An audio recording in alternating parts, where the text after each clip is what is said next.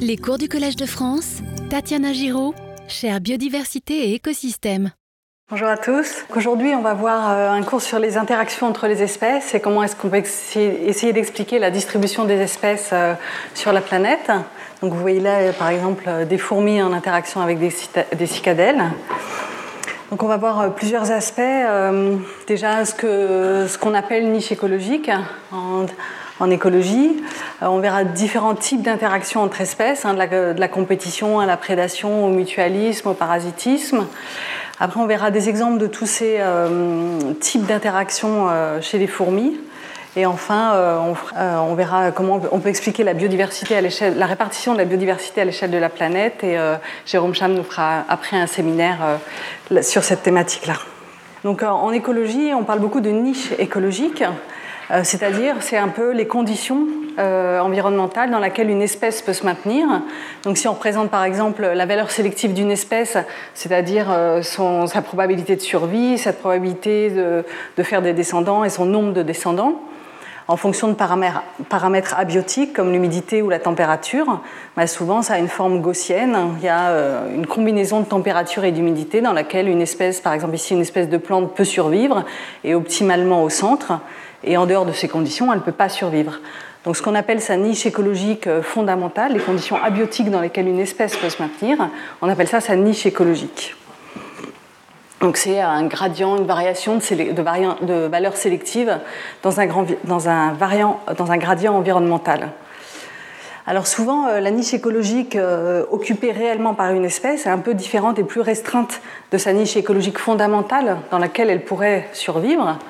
Euh, c'est-à-dire qu'elle pourrait survivre, par exemple, dans cette, euh, combinaison de paramètres abiotiques euh, en rose, mais on la trouve dans les populations naturelles, dans une niche plus restreinte, parce qu'il y a des interactions avec d'autres espèces, notamment de la compétition ou des interactions positives avec d'autres espèces qui sont que là. et donc cette conception, ces idées d'une vision globale des écosystèmes avec des niches écologiques, des interactions entre espèces, un des premiers euh, chercheurs hein, qui ont euh, eu cette vision, c'était Eugène Odoum. Euh, et, donc il, où il a vraiment considéré l'écologie comme une discipline scientifique à part entière et avec une vision globale des écosystèmes. Et donc il définissait la niche écologique un peu comme la profession d'une espèce euh, pour bien expliquer que ce n'était pas seulement l'habitat d'une espèce, la niche écologique, hein, donc c'est, euh, non seulement les paramètres abiotiques dans lesquels elle se maintient, mais aussi euh, une composante d'interaction avec les autres espèces, quelles ressources ils acquièrent, avec quelles autres espèces elles sont en interaction. Donc, par exemple, si on regarde ici dans une forêt euh, ou dans des prairies, euh, dans des champs, euh, pour différentes espèces d'oiseaux, donc à distance de migration, hein, les oiseaux peuvent migrer d'un endroit à l'autre, mais chacun vit dans un environnement spécifique pour acquérir des ressources spécifiques en interaction avec d'autres espèces spécifiques. donc, on trouve certaines espèces plus dans des prés, dans des prairies, dans des endroits où il y a plutôt des buissons ou en forêt. Donc, ils ont des niches écologiques différentes. Euh, où euh, on les trouve préférentiellement, même s'ils si, euh, pourraient disperser d'un endroit à l'autre. Un autre exemple, c'est des oiseaux limicoles en Camargue, par exemple. Donc, ils vivent sur les mêmes plages, au même endroit, mais il y a une répartition des ressources euh, qui peuvent acquérir. Donc, par exemple, avec des flamants roses qui vont plus filtrer euh, dans des endroits plus profonds, euh, des canards qui vont récupérer des insectes ou des plantes un peu moins profonds, et puis d'autres qui sont vraiment sur la plage. Donc, ils sont en sympatrie au même endroit, mais ils ont des niches écologiques différentes parce qu'ils acquièrent des ressources différentes. il peut même y avoir une répartition des, ressources et donc des niches écologiques différentes à l'échelle d'un arbre seulement. Hein. On voit ici ces différentes espèces de parulines bah, elles se partagent euh, différentes euh, niches écologiques au sein d'un même arbre, donc avec des habitats différents, mais aussi des ressources différentes. Alors comment on peut étudier ces niches écologiques? Alors on peut avoir des approches euh, mécanistes, hein, c'est-à-dire ben, on va par exemple, si on, veut regarder la niche écologique de cette grenouille, ben, on va tester toute une gamme de températures et on va voir dans quelle gamme elle se maintient, elle va bien et dans quelle gamme ça va moins bien. Donc on arrive à avoir sa gamme de température optimale, donc sa niche écologique fondamentale. On peut faire ça sur plein de paramètres différents, euh, par exemple l'humidité, et donc euh, on a une gamme euh, de paramètres où l'espèce ne peut pas se maintenir, et une gamme de paramètres qui correspond à sa niche écologique fondamentale, les paramètres abiotiques qui lui permettent de survivre, qu'on arrive inférer comme ça. Donc ça, c'est des approches mécanistes. On acquiert des données physiologiques qui nous permettent d'estimer la niche écologique fondamentale d'une espèce. Alors à quoi ça sert? Ça sert à comprendre l'écologie d'une espèce, les interactions entre espèces par exemple, on va y revenir. Ça peut aussi euh, permettre euh, d'étudier les changements de distribution des espèces. on sait que les changements climatiques à venir euh, vont être assez drastiques, et donc en ayant des scénarios de changements climatiques, notamment d'humidité, de température, ben, on peut essayer de voir différentes espèces, étant donné leur niche écologique fondamentale, dans quelle aire de répartition elles pourraient se maintenir ou pas, ou comment elles pourraient bouger de distribution. On peut aussi essayer de prédire euh, les, distributions potentielles d'espèces envahissantes. Hein. On, verra la semaine prochaine, il y a une des grandes menaces sur la biodiversité, c'est les espèces envahissantes, exotiques, qui arrivent sur un nouveau continent, qui se dispersent. Ben, on peut essayer de prédire une nouvelle espèce qui arrive, jusqu'où elle pourrait essayer de disperser, étant donné sa niche écologique. On va voir quelques exemples euh, de recherches qui ont été faites, par exemple sur ce gecko euh, en Australie. Des chercheurs ont mesuré des activités euh, potentielles donc de façon mécanisme au laboratoire, hein, de façon expérimentale, quelles conditions de température, de vent, d'humidité lui permettent d'arriver à avoir une activité. par exemple, une activité estimée en heure de, de, de, de capacité d'essayer d'acquérir de la nourriture à l'extérieur. Et euh, donc ils ont fait une carte euh, d'activité, donc on voit qu'il est plus actif et donc il pourrait se maintenir plus euh, au nord d'Australie.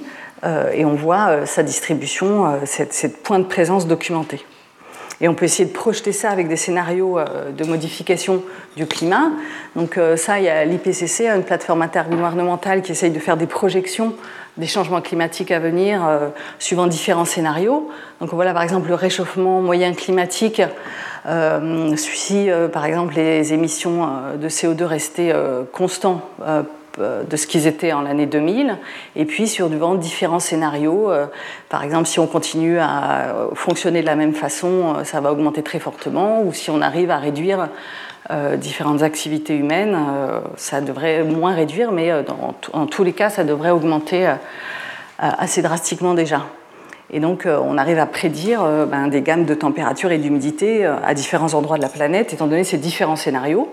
Et on peut essayer de projeter, du coup, quels vont être les, endroits d'activité, par exemple, de ce gecko.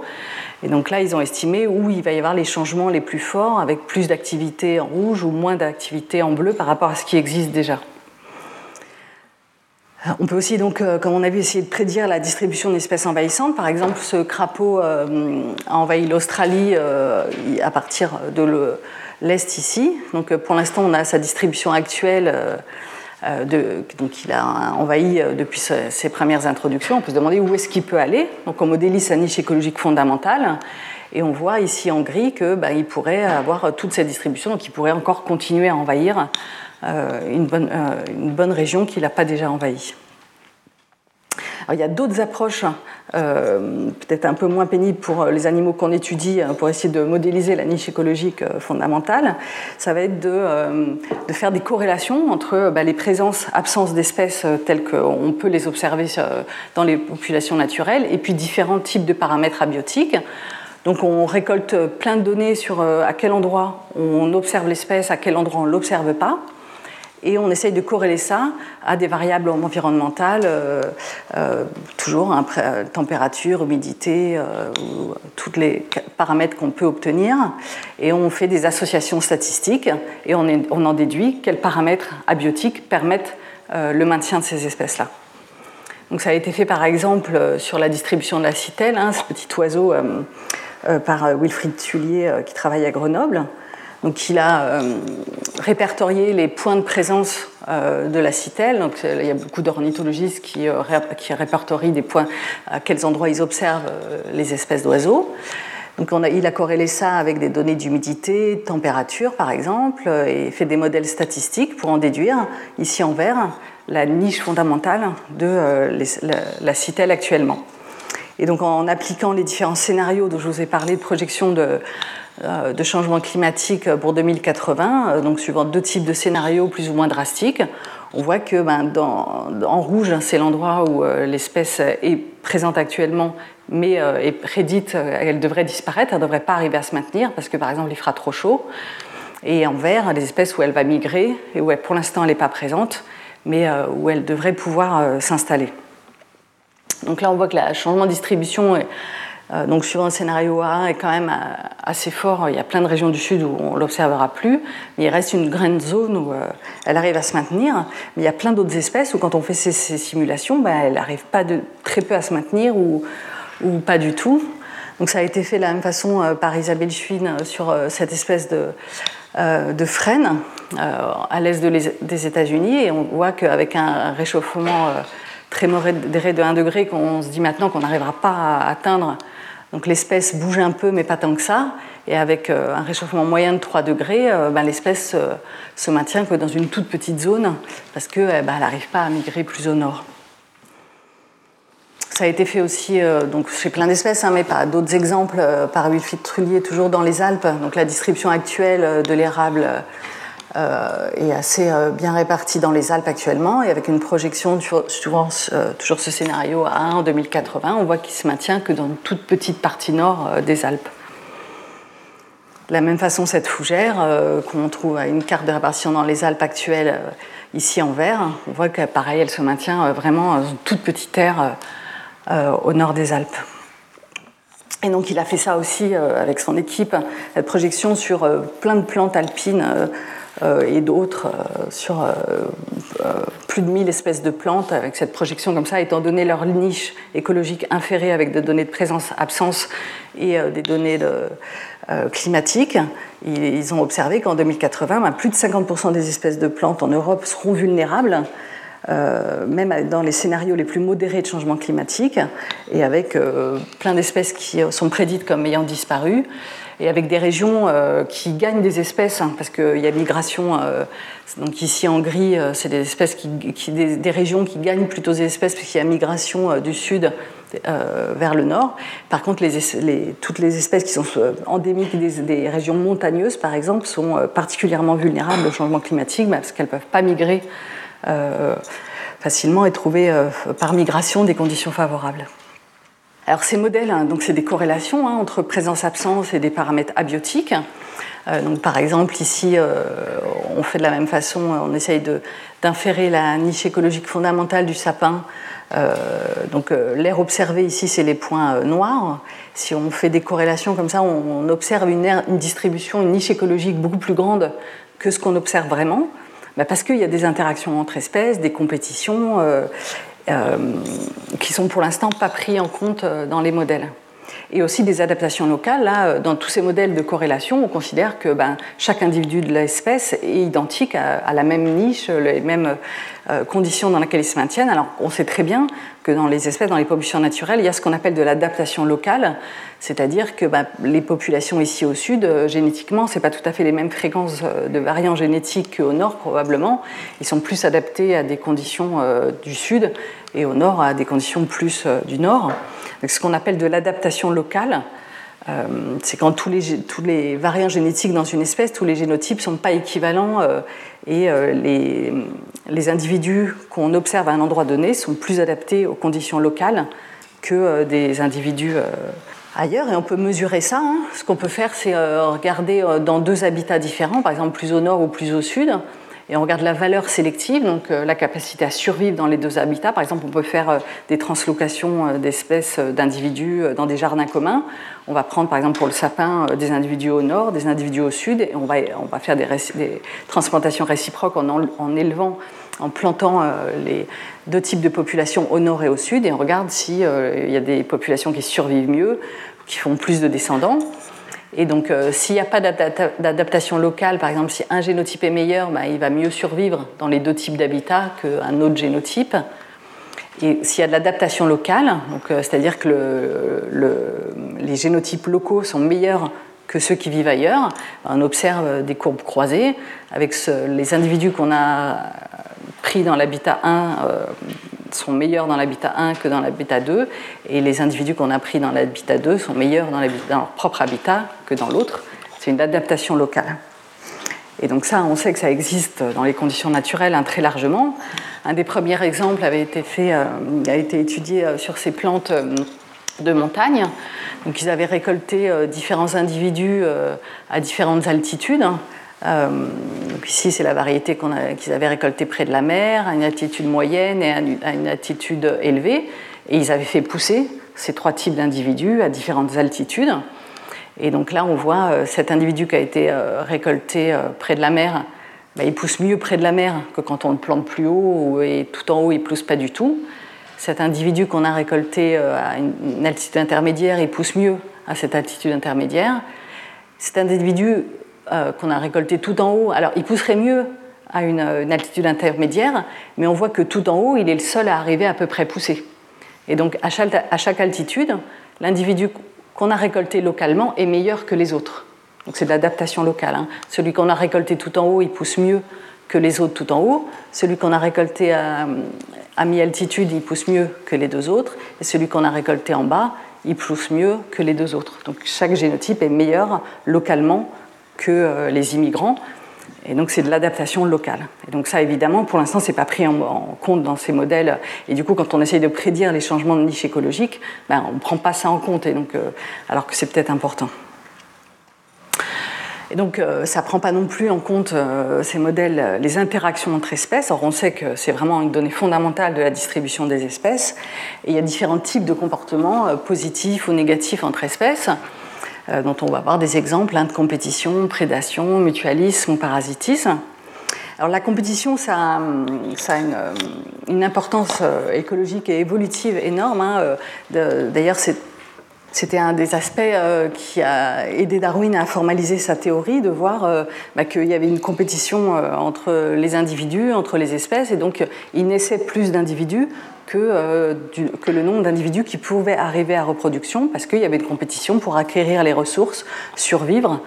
Euh, et donc ça, lui a aidé à, vraiment formaliser euh, cette idée qu'il bah, y avait un tri, il y avait de la variabilité dans les populations, seulement certains individus, à cause de la compétition, arrivaient à survivre, et donc, donc il y avait une, sélection des individus qui arrivaient le mieux à survivre, étant donné la variabilité dans les populations. Et donc c'est sur son arbre, hein, dans la seule figure qu'il y a dans l'origine des espèces, euh, cet axe-là ici, euh, euh, c'est un axe de compétition, de, niche écologique. Hein. On voit à chaque nœud des formes différentes qui sont générées. Et on voit que ceux qui survivent, c'est ceux qui sont le plus éloignés sur cet axe, c'est-à-dire les plus différents écologiquement, les moins en compétition les uns avec les autres. Donc cette notion de compétition était vraiment importante pour la théorie de Darwin. Et donc, euh, il s'est aperçu hein, quand il a fait son voyage au, Galapagos, où il y avait euh, des, une nature luxuriante, euh, plein d'espèces partout, plein d'individus partout, et on voyait bien que toutes les graines qui étaient produites ne pouvaient pas arriver à pousser, tous les individus produits n'arrivaient pas à l'âge adulte. Alors, il y a des expériences qui ont été faites hein, pour voir l'effet de cette compétition et sur la, niche écologique des espèces. Une des premières qui ont été faites il y a assez longtemps, hein, en 1917, c'était euh, sur ces petites plantes-là. Donc ces deux plantes euh, qui se ressemblent, hein, très proches euh, phylogénétiquement, qui on, peut retrouver dans les mêmes milieux. Et donc ils sont en particulier assez influencés par le pH du sol. Mais on voit qu'ils ont une niche écologique fondamentale assez similaire. Si on, on les fait pousser expérimentalement sur un gradient de pH d'acidité, elles vont pousser, donc cette espèce-là pousse un peu mieux à, à pH plus élevé, mais euh, globalement, c'est à peu près la même distribution. Et par contre, si on les fait pousser ensemble, bah, elles ont des niches euh, écologiques euh, très séparées, hein, où à faible pH, cette espèce-là exclut l'autre, elle est la seule à pousser, elle empêche l'autre de pousser, alors qu'à plus fort pH, c'est cette espèce-là qui exclut l'autre. Et donc en compétition, hein, on voit qu'elles ont des niches écologiques différentes de leur niche écologique fondamentale. Donc c'est leur niche écologique réalisée quand elles sont en compétition on voit que la compétition a un fort effet sur la distribution des espèces euh, localement. Euh, donc je vous ai déjà dit, hein, en écologie, en évolution, on, utilise beaucoup les modèles mathématiques hein, parce que euh, ben, ça peut être des interactions très complexes entre plein d'espèces et on, peut essayer de comprendre ce qui se passe et les modèles mathématiques peuvent aider. Et donc en écologie, et notamment pour les niches écologiques et les interactions entre espèces, euh, il y a des modèles mathématiques qui ont été développés euh, assez tôt et très simples, mais qui permettent vraiment de bien comprendre euh, les interactions entre espèces. Et en particulier, c'est ce qu'on appelle les modèles de Lotka-Volterra pour deux chercheurs qui ont développé indépendamment ces types de modèles. Donc Lotka était plus un mathématicien et statisticien, et Volterra, un mathématicien qui a aidé son beau-fils qui était zoologiste à essayer de comprendre la variation d'abondance des, des poissons qui étaient pêchés dans les ports italiens. Et donc, indépendamment, ils ont développé le même type de modèle qui est de regarder ben, la variation du nombre d'individus. On essaye de regarder euh, est-ce que le nombre d'individus euh, augmente avec le temps, euh, donc l'abondance des individus. Donc, le modèle le plus simple, c'est ben, la variation du nombre d'individus dépend du nombre d'individus qui existent déjà et de leur taux de reproduction. Hein, si chaque individu fait deux descendants, ben, on a vu hein, avec le Covid, ça augmente de façon exponentielle. À partir du moment où le taux de reproduction de chaque individu est supérieur à 1, ben, le nombre d'individus augmente exponentiellement. Or, on sait que ce n'est pas possible dans les conditions naturelles, les ressources sont limitées. Et donc, on met une, composante euh, mathématique assez simple qui limite, euh, qui euh, formalise la limitation par les ressources.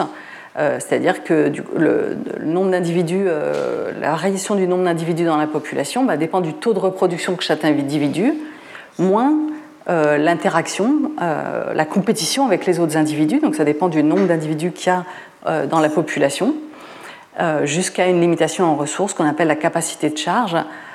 donc en n, hein, le nombre d'individus dans la population est égal à la capacité de charge. Le taux de reproduction ici vaut 0, hein.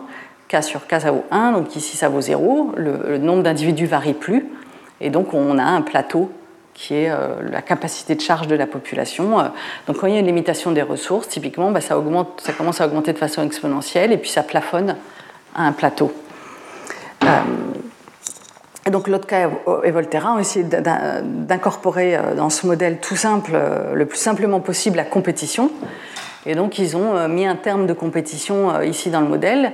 Donc le taux de croissance de la population diminue avec la compétition avec les individus de sa propre espèce, mais aussi d'une autre espèce avec un coefficient de compétition. Euh, et avec ces modèles tout simples, on arrive déjà à bien comprendre les interactions entre espèces, et notamment ces modèles prétisent que deux espèces euh, qui sont en compétition pour une même ressource exactement ne peuvent pas coexister. Donc ça, c'était un, résultat fondamental en écologie, euh, qui est ben, si deux espèces ont exactement la même niche écologique, ben, l'une, la meilleure, exclut l'autre. Elles ne peuvent pas se maintenir. Et donc les espèces, pour se maintenir au même endroit, elles doivent avoir des niches écologiques un peu différentes. Et effectivement, il y a plein d'exemples. Hein. On voit ici euh, ces balanes, euh, euh, une répartition de ces deux espèces vraiment à ce niveau-là. Quand, elles sont toutes seules, elles, peuvent chacune se maintenir sur toute cette longueur. Mais quand elles sont toutes les deux là, bah, celle-là est meilleure et un peu plus résistante à la dessiccation quand il n'y a pas d'eau, et celle-là est un peu meilleure à exclure celle-ci à cet endroit-là. Et donc il y a une répartition des espèces euh, par exclusion compétitive. Il y, a des tests de ces modèles qui ont été faits euh, et assez bien euh, validés. Donc les, un des premiers thèses, c'était par Gauze. il y a déjà assez tôt, hein, et donc il faisait pousser ces paramécies dans des milieux nutritifs, et il comptait le nombre d'individus, la taille de la population par densité. Et on voit qu'effectivement, ça colle très bien au modèle tout simple hein, de l'Otka Volterra, avec au début une croissance exponentielle et puis un plafonnement par les ressources euh, à un certain moment. Et donc, euh, quand on met chaque espèce indépendamment, ben, on a les mêmes types de courbes, mais avec euh, des capacités de charge différentes.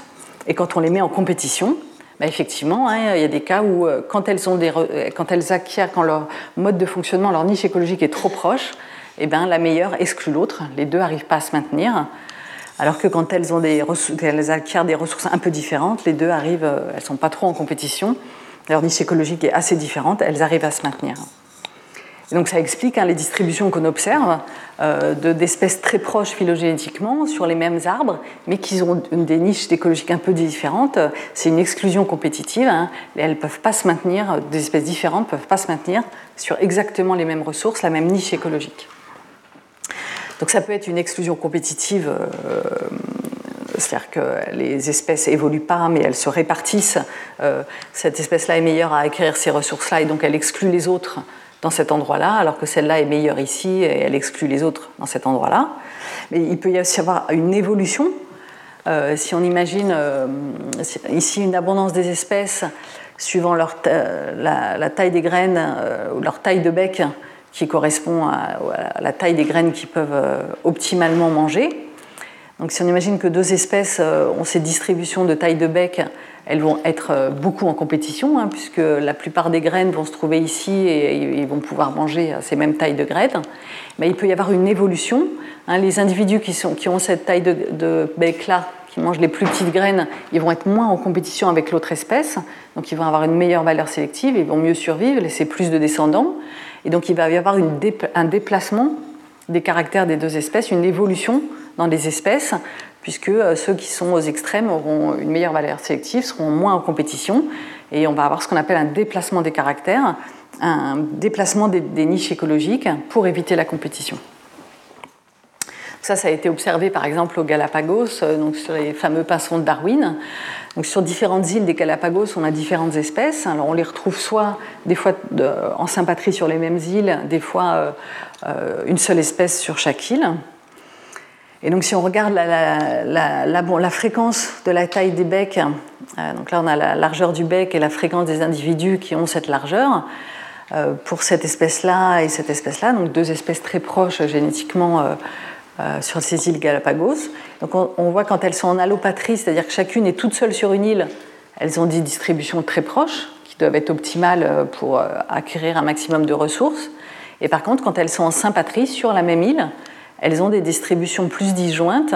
Il y a eu une évolution, un déplacement des caractères pour éviter d'être trop en compétition, parce que les individus plus extrêmes étaient moins en compétition, avaient une meilleure survie, et donc il y a eu une évolution des espèces vers une niche écologique plus différente les niches écologiques différentes, ça peut être euh, bah, vraiment des, niches euh, séparées, euh, une, probabilité, une capacité à acquérir des ressources différentes, ou ça peut être bah, des espèces qui sont plus généralistes ou plus spécialistes. Hein.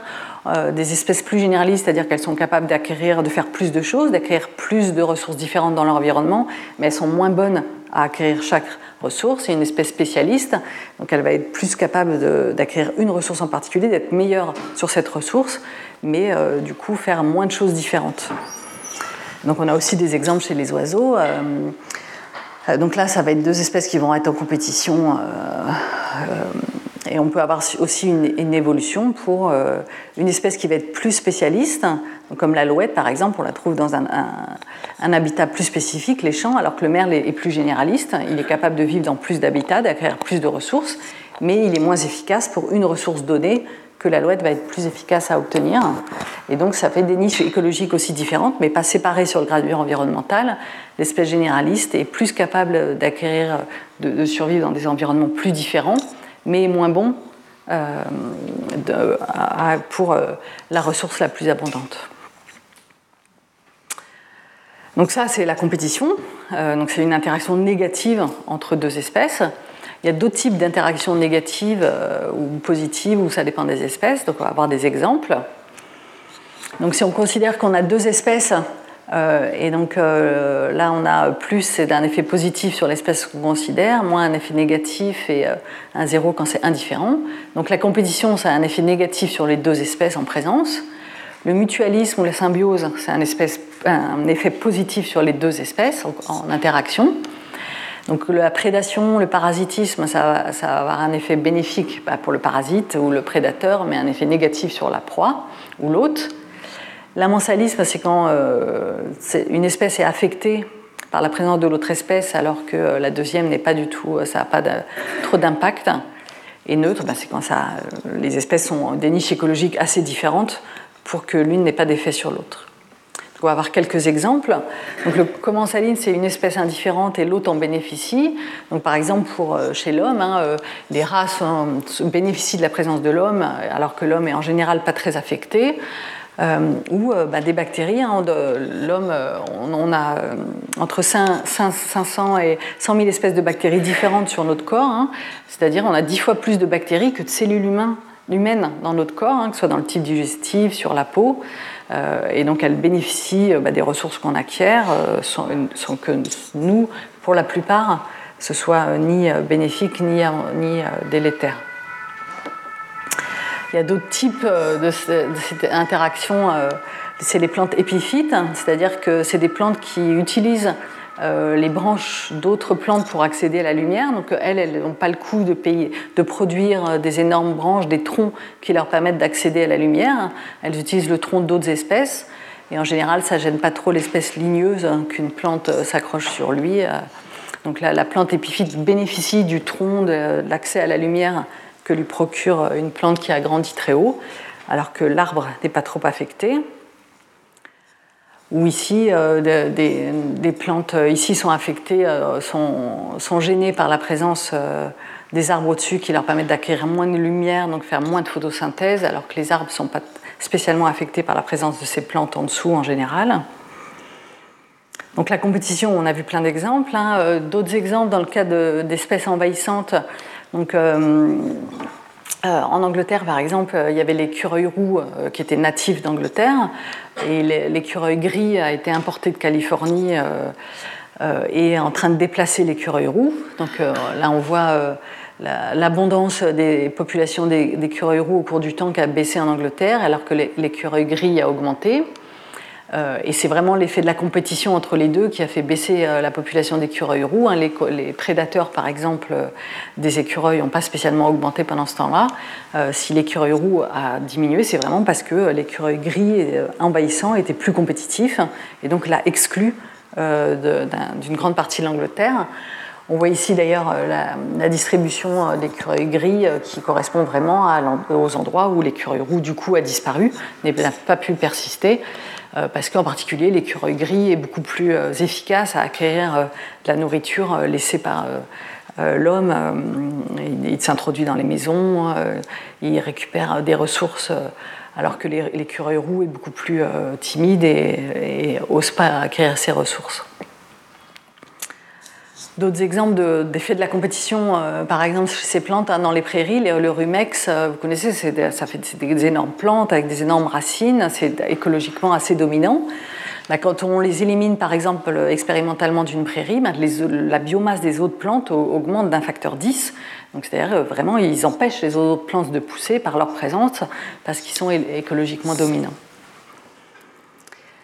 Euh, d'autres exemples d'espèces envahissantes, euh, donc c'est par exemple les fourmis d'Argentine, hein, dont on avait déjà vu euh, le fait qu'elles étaient envahissantes d'Argentine. Elles sont arrivées dans, la terre des plantes qu'on importait d'Argentine.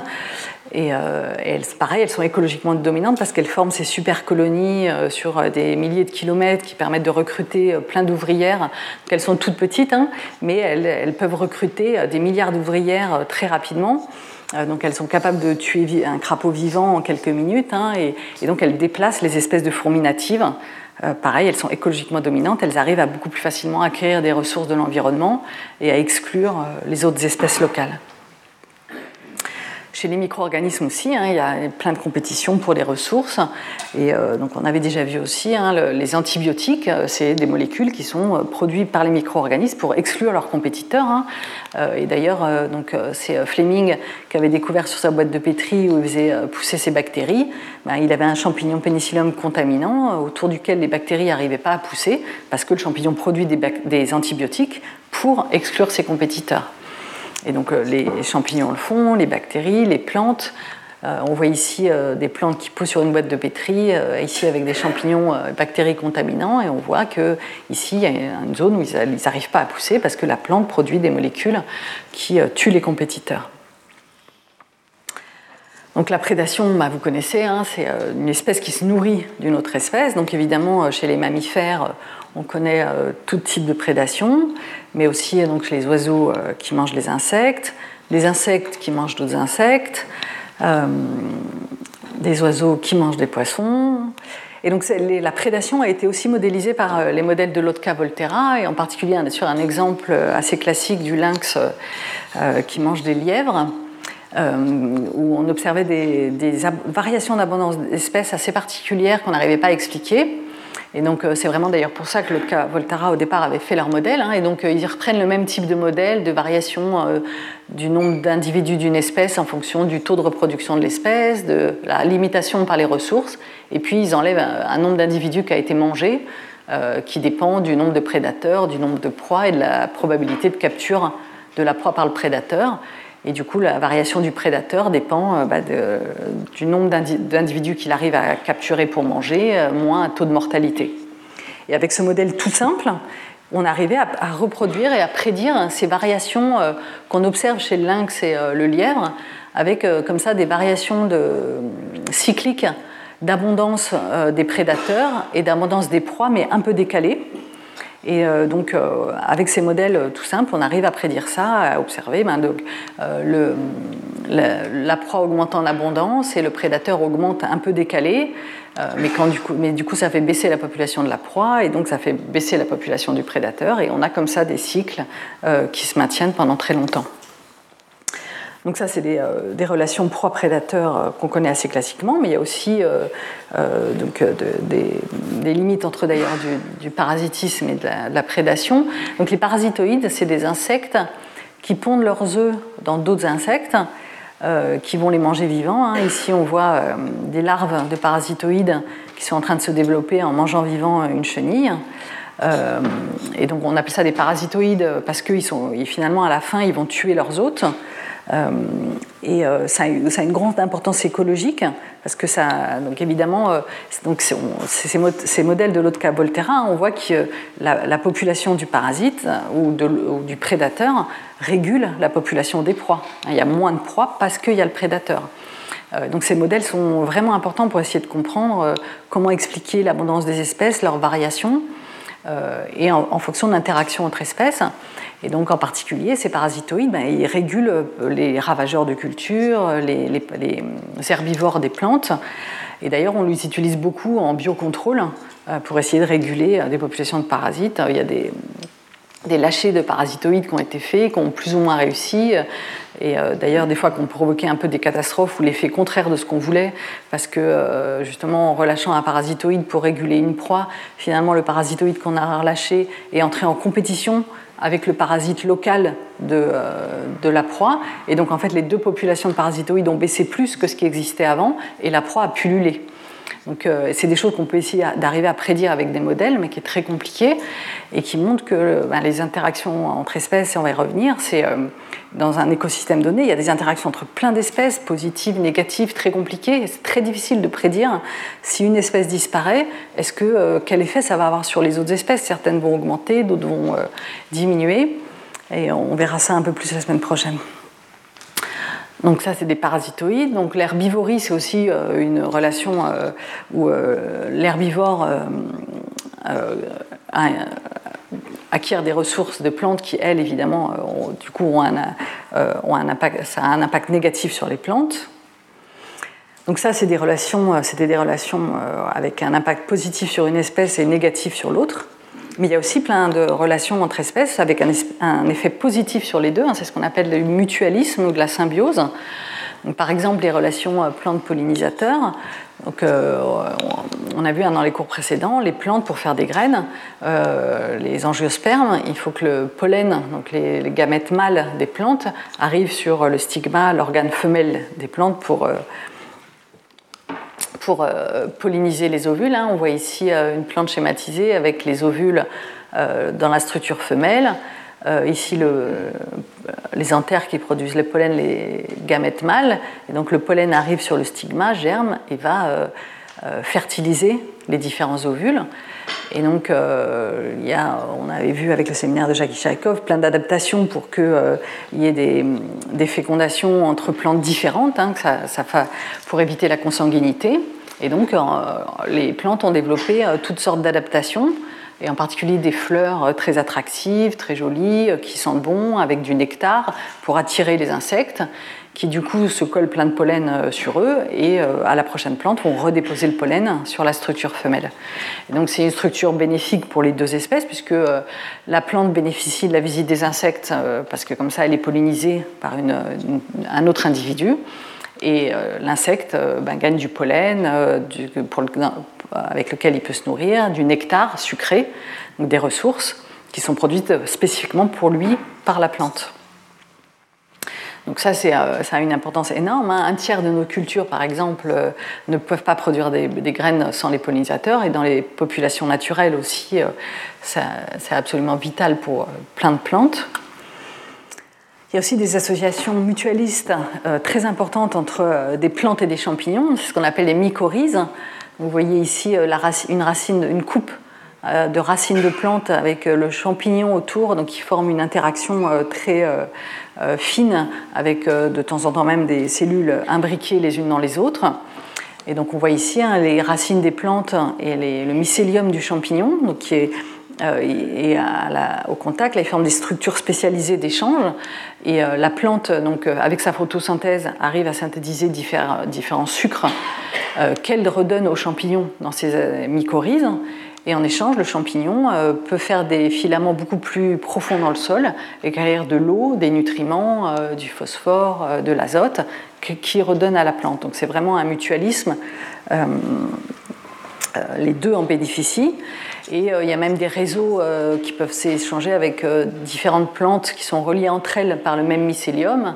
Ou au contraire, hein, ici comme si cette orchidée qui a son propre mycélium qui ne fait pas d'interaction avec les autres plantes.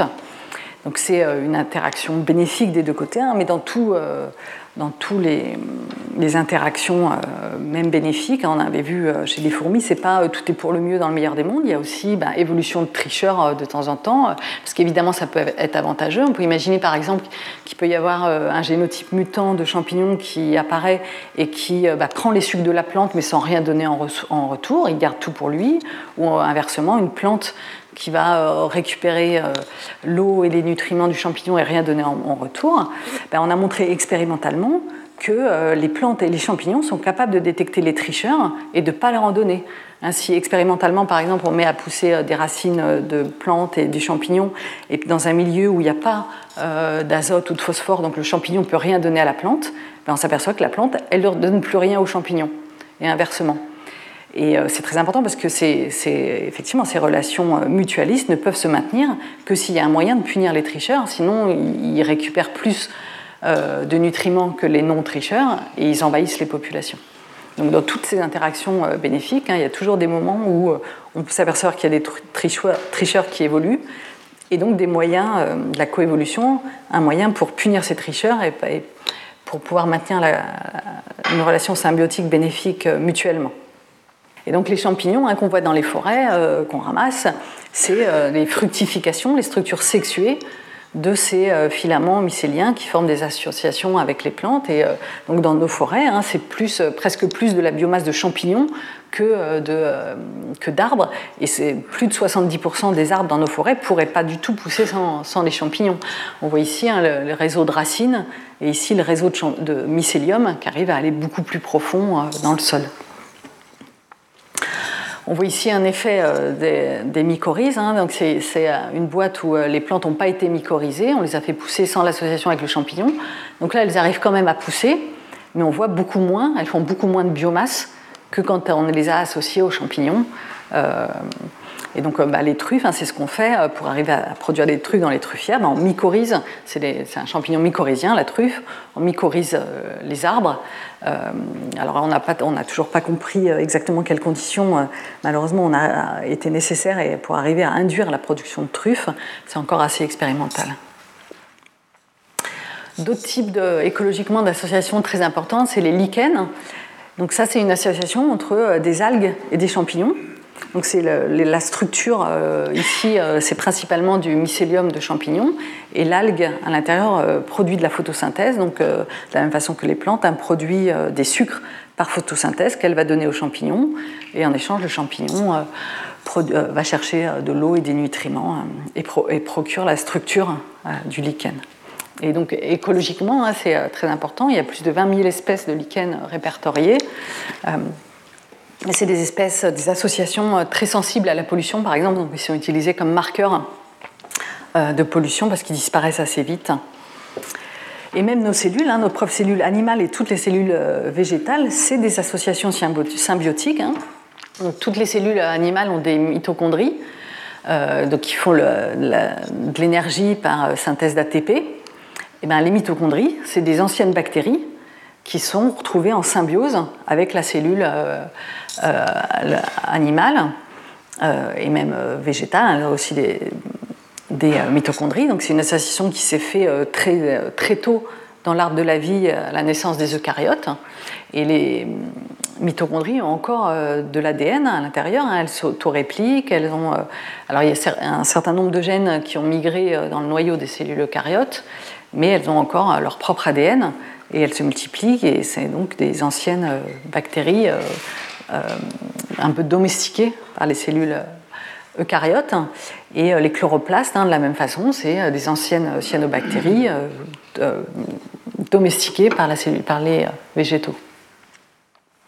Donc là, des, on a vu des mutualismes obligatoires. Hein. L'un peut vraiment pas, euh, une espèce peut pas se maintenir sans l'autre espèce. Il y a aussi d'autres types de mutualismes non obligatoires. Chaque, espèce en bénéficie, mais euh, elle peut quand même vivre sans. Euh, par exemple, ces, ces, oiseaux qui enlèvent les ectoparasites sur les sur des gros animaux, donc ils se nourrissent de ces ectoparasites et, et le mammifère ici est débarrassé de ces parasites ou euh, des animaux comme ça qui vont disperser les graines des plantes. Euh, donc, euh, pareil, les, graines, les plantes produisent des fruits avec des ressources, du sucre ou des lipides, ce qui incite les animaux à aller les chercher pour les manger. Et du coup, soit à les stocker un peu partout, les oublier, et ça permet aux plantes de germer un peu plus loin, ou d'efféquer un peu plus loin avec les graines à l'intérieur, ce qui permet de disperser les plantes. Euh, donc euh, ici aussi, hein, de fait de manger euh, des fruits pleins de ressources, ça permet d'aller disperser les graines plus, tard, plus loin. Et il y a même des associations entre espèces très différentes. Ici, ces daims sont associés avec ces singes et ils se protègent mutuellement, ils, ils préviennent de l'arrivée d'un prédateur mutuellement. ils forment des associations symbiotiques comme ça, non obligatoires.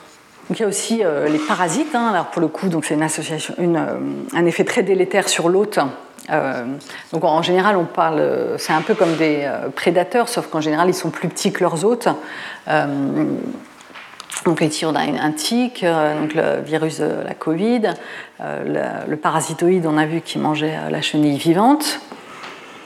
il y a aussi d'autres types de parasites comme le coucou. Hein. donc le coucou, c'est un, oiseau parasite. Hein. il pond ses œufs la, femelle pond un œuf dans le nid d'un autre euh, oiseau, et elle a évolué d'ailleurs un mimétisme euh, assez euh, impressionnant où on ne voit pas très difficilement la différence entre l'œuf de coucou et l'œuf de l'espèce parasitée. Et donc il y a une seule espèce de coucou, mais avec plein de lignées maternelles qui est capable de parasiter plein d'espèces d'oiseaux différents, et chaque lignée est capable d'imiter les œufs de l'espèce qu'elle parasite. Euh, et euh, donc le coucou, le bébé coucou euh, éclot en premier et vire par-dessus bord les œufs de l'espèce hôte et est le seul à rester dans le nid et se fait nourrir par l'espèce hôte alors qu'il ne ressemble pas vraiment. Hein. mais donc l'espèce hôte se fait manipuler complètement et ce qui est dans son nid c'est son bébé, elle le nourrit. donc c'est un oiseau parasite. Donc il y a évidemment euh, plein de parasites et pathogènes qui ont une importance énorme sur euh, notre propre espèce, hein, l'espèce humaine, comme la grippe espagnole qui avait fait des millions de morts euh, pendant la guerre, donc le, virus du sida. ça, c'est le Phytophthora qui avait fait une famine hein, en Irlande qui avait décimé toutes les productions de pommes de terre et donc avait fait un million de morts, un million de déplacés par un pathogène envahissant. Donc il y a beaucoup de pathogènes de culture hein, qui nous embêtent bien, euh, euh, qui font pourrir des fruits. On avait déjà vu l'exemple de la tavelure du pommier, le mildiou euh, sur la vigne, qui est aussi un pathogène envahissant. Verra la semaine prochaine, qui est venu qu'on a importé en fait des États-Unis, qui, qui, était sur les vignes sauvages aux États-Unis.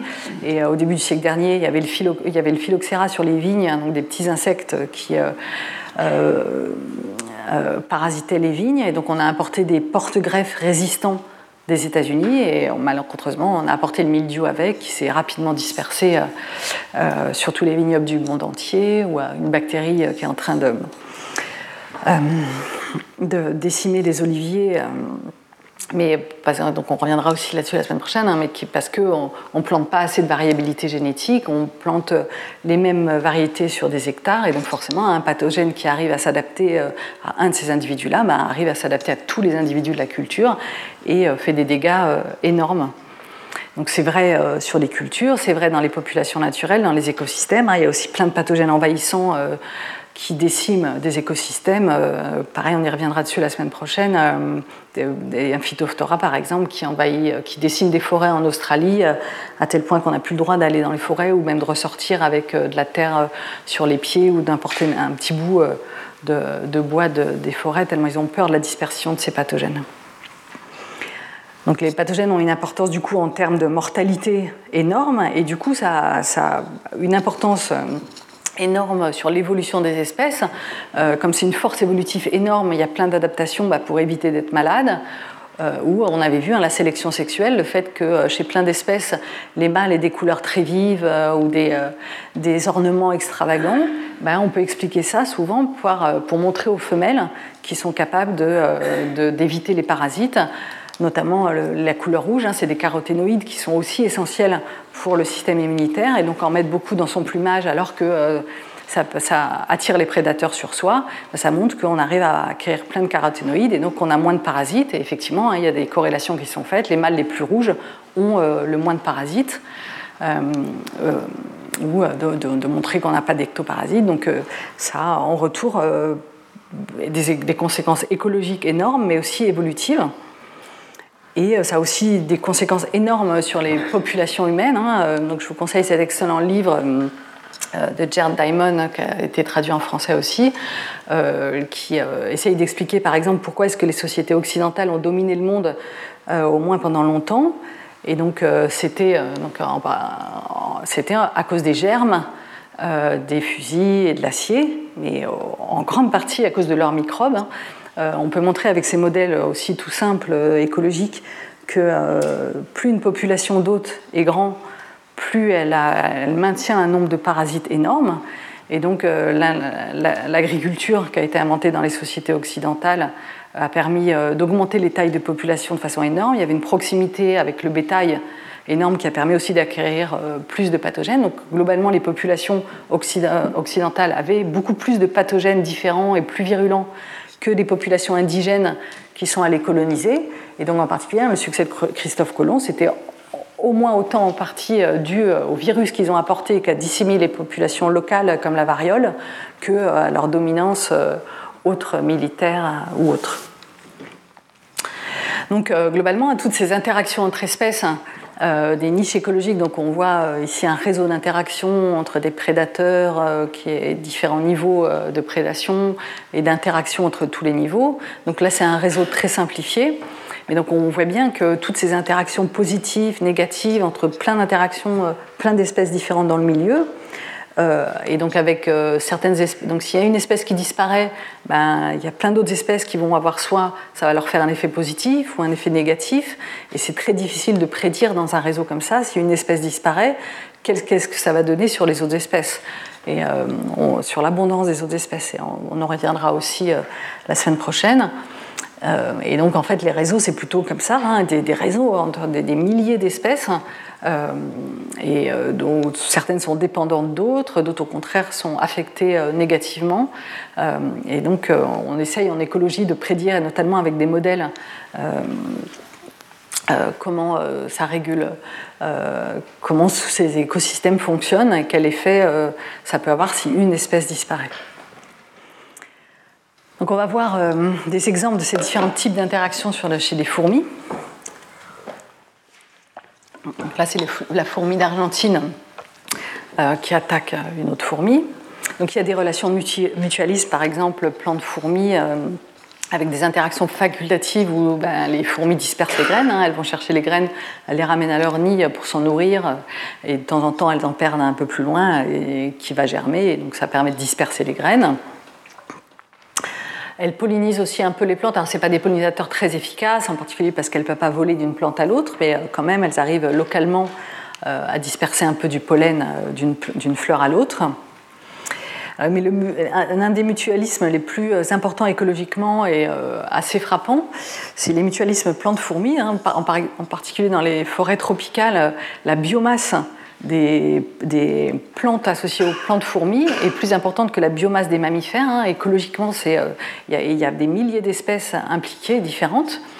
Et donc, c'est euh, des plantes qui fournissent un abri et de la nourriture aux fourmis et qui, en échange, protègent ces plantes contre des agresseurs, des herbivores, d'autres plantes en compétition. Euh, donc, on voit par exemple ces structures ici produites par la plante ronde, elles sont creuses à l'intérieur fait exprès pour euh, abriter une colonie de fourmis. Hein. il y a une reine qui vient euh, faire un trou et qui s'en sert comme, comme nid à élever ses, larves ici, ses œufs. On voit ici, même dans les, dans les tiges, ici, on voit des petites caches creuses faites spécifiquement, qui ont évolué spécifiquement pour abriter les colonies de fourmis. Et ici, avec des organes spécialisés euh, par la plante pour nourrir les fourmis, hein, euh, ça sert à rien d'autre que euh, apporter des nutriments aux fourmis symbiotiques qui protègent la plante. Là, on voit une fourmi qui garde l'entrée du nid dans ces, ces structures qu'on appelle des domaties, qui abritent des structures creuses produites par la plante pour abriter les fourmis là, on voit euh, des fourmis qui gardent la plante et qui euh, essayent d'éjecter euh, une autre fourmi qui essaye d'arriver et profiter des ressources de la plante. Là, pareil, il y a des fourmis qui essayent d'exclure une intruse qui arrive sur sa plante. Ici, c'est une reine fourmi qui arrive sur une plante et qui creuse son nid. Initialement, elle creuse la domatie pour aller s'installer ça, c'était des plantes cécropia. Il y a aussi des acacias hein, qui produisent euh, ces euh, racines, ces euh, épines creuses. Donc pareil, les, fourmis font un, trou pour arriver dans les épines creuses et fonder leur nid. Et donc la plante fournit donc soit ces structures spécialisées, soit ces, structures qui produisent du nectar, hein, donc spécifiquement pour ces fourmis, pour les fidéliser sur son nid. Pareil, il y a plein d'espèces différentes, hein, avec plein de structures différentes, faites spécifiquement pour nourrir euh, leurs fourmis symbiotiques. Ici, des corps de belcian euh, très riches en lipides, en protéines pour nourrir les fourmis spécifiquement.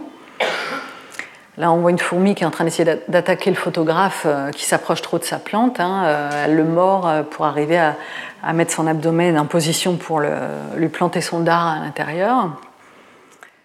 Et donc les fourmis, elles patrouillent, hein, elles excluent euh, les herbivores qui peuvent arriver pour attaquer sa plante, elles excluent les plantes qui peuvent arriver euh, pour être en compétition avec sa propre plante. Hein. Il y a même euh, ce qu'on appelle des, jardins du diable, parce que c'est des, des, espaces ouverts au milieu des, des forêts où il y a ces plantes à fourmis qui sont installées. Euh, donc qui produisent aussi ces structures creuses dans lesquelles euh, ces fourmis symbiotiques euh, s'installent. Et donc les fourmis, dès qu'il y a un petit plantule qui essaye de s'installer, elles mettent un maximum d'acide formique pour tuer la petite plantule, pour pas qu'elle soit en compétition avec sa plante hôte. Et comme ça, elles arrivent à dégager un gros espace libre, ouvert, en pleine forêt, pour sa propre plante symbiotique. Donc là, on voit l'effet. Donc ça a été une expérience qui a été faite par Rumsey Blatrix à Montpellier, euh, donc avec euh, une plante où il avait laissé les fourmis symbiotiques et une plante où il avait expérimentalement enlevé la colonie de fourmis. Et on voit au bout de quelques temps, effectivement, cette plante qui n'est pas protégée par les fourmis, elle est mangée par les herbivores, alors que cette plante-là, euh, pas du tout. Donc les fourmis protègent très efficacement leurs plantes contre les herbivores. Mais bon, comme toujours, il y a des, parasites et des exploiteurs hein, qui peuvent évoluer. Hein. Il y a cette fourmi-là euh, qui est capable de s'installer dans ces plantes à fourmis, mais qui prend juste les ressources sans défendre la plante. Hein, pareil, de la même façon, on peut observer euh, la même espèce de plante avec euh, cette fourmi parasite qui s'est installée sur sa plante. Donc elle ne la défend pas du tout, elle prend juste le nectar et les ressources, alors que quand la plante a sa propre fourmi symbiotique, elle la défend efficacement contre les herbivores. Du coup, il y a une coévolution entre euh, les fourmis et les plantes. Hein, euh, en particulier, donc, ces plantes-là, elles ont évolué des, euh, des, trous, des régions d'entrée dans leur domatie assez particulières par onde et qui correspondent vraiment à la tête toute plate de leur propre fourmi symbiotique pour éviter que d'autres fourmis arrivent à rentrer dedans et à les parasiter, à prendre leurs ressources sans les défendre.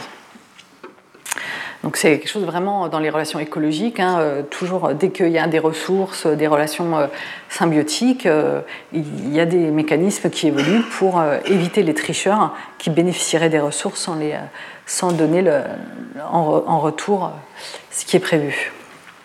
Il y a aussi des conflits dans les relations plantes-fourmis. Hein. Même les fourmis symbiotiques et leurs plantes symbiotiques, par exemple, cette plante-là, dans, dans, son nectar, elle produit une petite molécule qui empêche la fourmi d'aller se nourrir ailleurs, de se nourrir du sucre d'autres.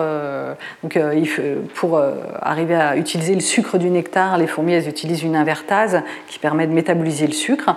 Et ben, dans son nectar, la plante, elle produit une inhibitrice de ces invertases qui fait que la plante, elle est plus, la fourmi, elle est plus capable de métaboliser le sucre et donc elle est obligée de se nourrir spécifiquement sur sa plante qui produit un nectar euh, avec d'autres nutriments que du sucre.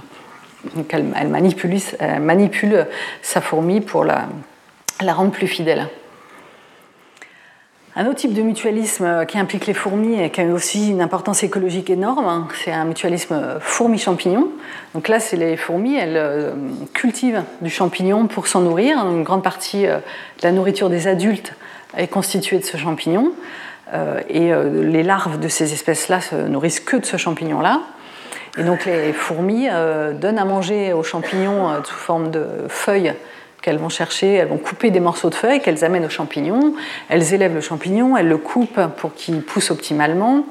Euh, euh, donc on va voir. Euh, donc elle, c'est des fourmis atta principalement, euh, qu'on appelle même défoliatrices. Hein. elles peuvent avoir des conséquences énormes euh, sur les cultures. Hein. elles, peuvent par exemple, faire des baisses de 10% des cultures localement, ou même empêcher les, forêts de pousser. On a pu montrer qu'il y avait une réduction de biomasse de 15% des forêts dues à ces fourmis atta qui récupèrent un maximum de feuilles pour aller nourrir leurs champignons. Donc on voit ici une, colonie. Un chemin de fourmi atta qui ramène plein de morceaux de feuilles à son nid pour en nourrir le champignon. Donc là, c'est la reine fourmi euh, avec les ouvrières euh, qui sont en train de se nourrir de champignons. Donc, euh, ça, c'est le mâle, les mâles de ces espèces-là. Donc là, juste avant le vol nuptial, pour aller s'envoler. Les, soldats et les ouvrières qui sont en train de couper des morceaux de feuilles. Et donc, ils forment des structures, des nids énormes. Hein. Donc là, c'est euh, des chercheurs qui ont coulé du ciment euh, dans un nid de fourmiata pour voir un peu comment il était organisé et après qu'on enlevé euh, la terre autour. Donc, on voit toutes les, petites chambres de ce nid. Et donc les fourmis sont capables de réguler l'humidité, la température dans ces nids-là de façon optimale pour la croissance du champignon. Elles le taillent, elles le nourrissent, vraiment, elles cultivent le champignon. Le champignon, en retour, il produit des ifs un peu spéciaux, euh, euh, spécifiquement un peu comme les plantes, euh, spécifiquement faits pour nourrir les, les, fourmis plein de nutriments, très riches en nutriments. Et les fourmis aussi ont des organes spécialisés dans lesquels elles élèvent des bactéries qui leur permettent d'éliminer les champignons parasites de leurs champignons symbiotiques. Euh, donc des, on voit ici des bactéries. Là, cette fourmi-là, en est recouverte même complètement. Ici, c'est la, bactérie qu'on arrive à élever sur boîte de pétri. Et donc, elle produit des antibiotiques. Euh, donc la, fourmi euh, répand ses antibiotiques sur le champignon, qui lui-même est résistant à ces antibiotiques-là, et qui élimine des champignons parasites qui sinon peuvent complètement détruire son propre champignon. Et donc une, reine fourmi de ces espèces-là, quand elle part fonder un nouveau nid après son vol nuptial, elle emporte un petit bout de son champignon pour fonder sa nouvelle colonie. Et ça, cette association euh, entre des insectes et des champignons est apparue plusieurs fois au cours de l'évolution, et euh, chez des termites, chez des fourmis, chez des coléoptères.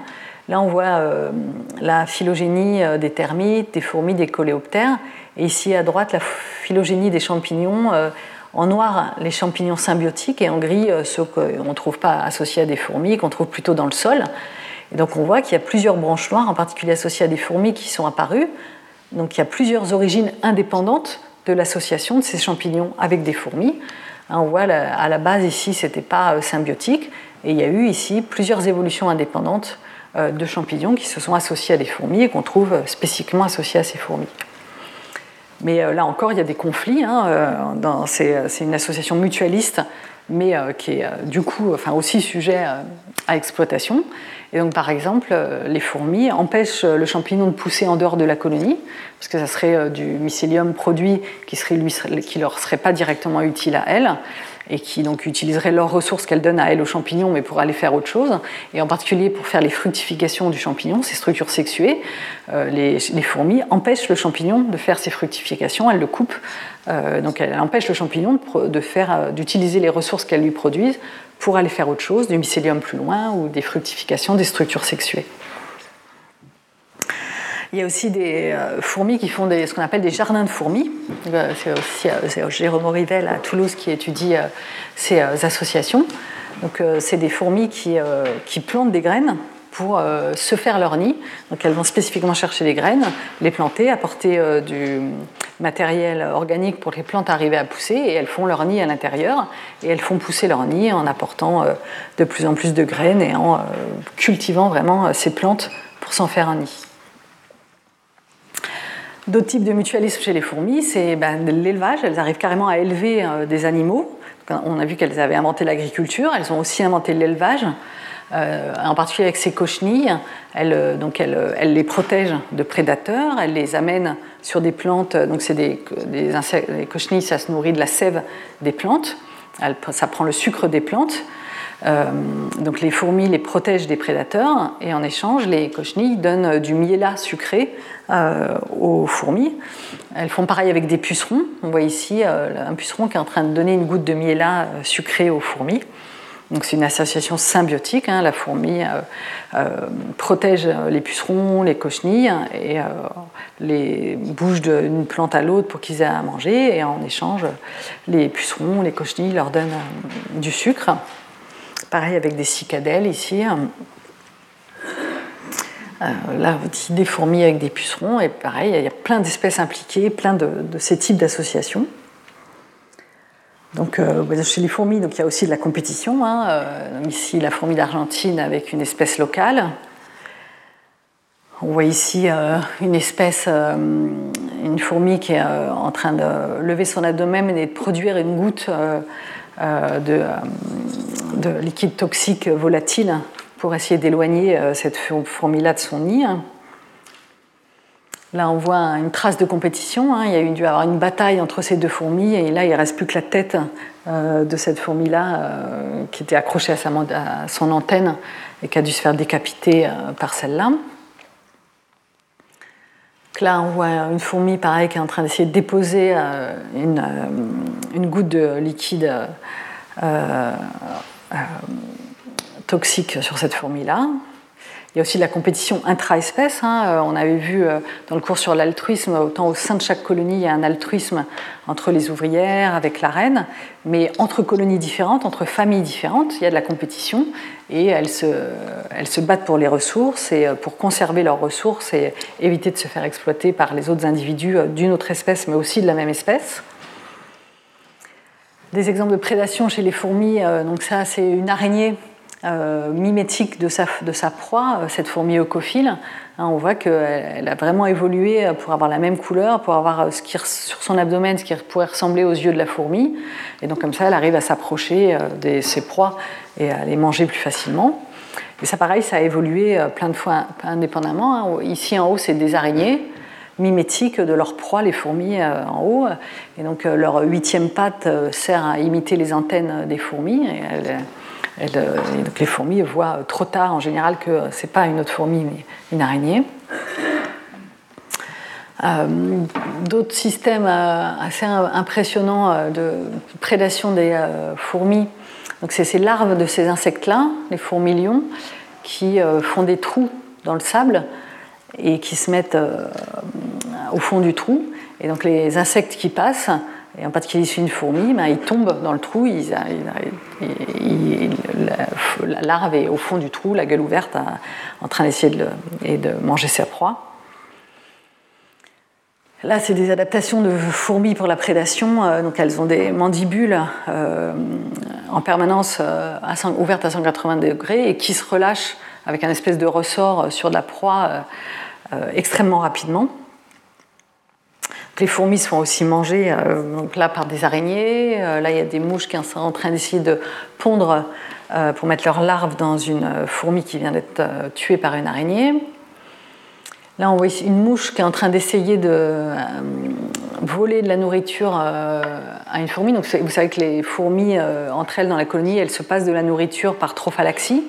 Elles se font des petits coups d'antenne pour se passer la nourriture euh, dans leur jabot, d'un jabot à l'autre. Bah, ces, mouches-là, elles ont évolué euh, une manipulation de ce phénomène-là. Elles font le même genre de trophalaxie, elles volent la nourriture des fourmis euh, par ce même système. Ici, vous voyez ici un acarien euh, sous la bouche de la fourmi, donc il est accroché et il récupère la nourriture, pareil, lors des trophalaxies qui se passent, il en récupère. Il y a pas mal d'acariens qui parasitent les fourmis, qui s'accrochent un peu partout et qui essayent de récupérer un peu les ressources qui traînent dans la colonie. Il y a même des insectes euh, donc évolué plein d'adaptations euh, pour parasiter donc les, nids de fourmis. Ça représente des ressources énormes. Euh, soit les larves elles-mêmes peuvent être mangées ou les nourritures qui sont données aux larves. Et donc ça, c'est la larve de cette mouche-là. Vous voyez, elle a vraiment une structure assez étrange. D'ailleurs, pendant longtemps, on n'a vraiment pas su ce que c'était. On a même pensé que c'était un mollusque avant de s'apercevoir que c'était la larve de cette mouche-là. Et donc en fait, elle, bah, elle mange le, le, couvain des fourmis. Et euh, donc les fourmis, normalement, elles ont évolué justement pour éviter de se faire exploiter euh, une reconnaissance, euh, en particulier par les odeurs, très efficace. Hein. Elles sont capables de reconnaître d'autres espèces de fourmis ou d'autres familles de fourmis d'une autre colonie pour éviter qu'elles pénètrent dans leur nid.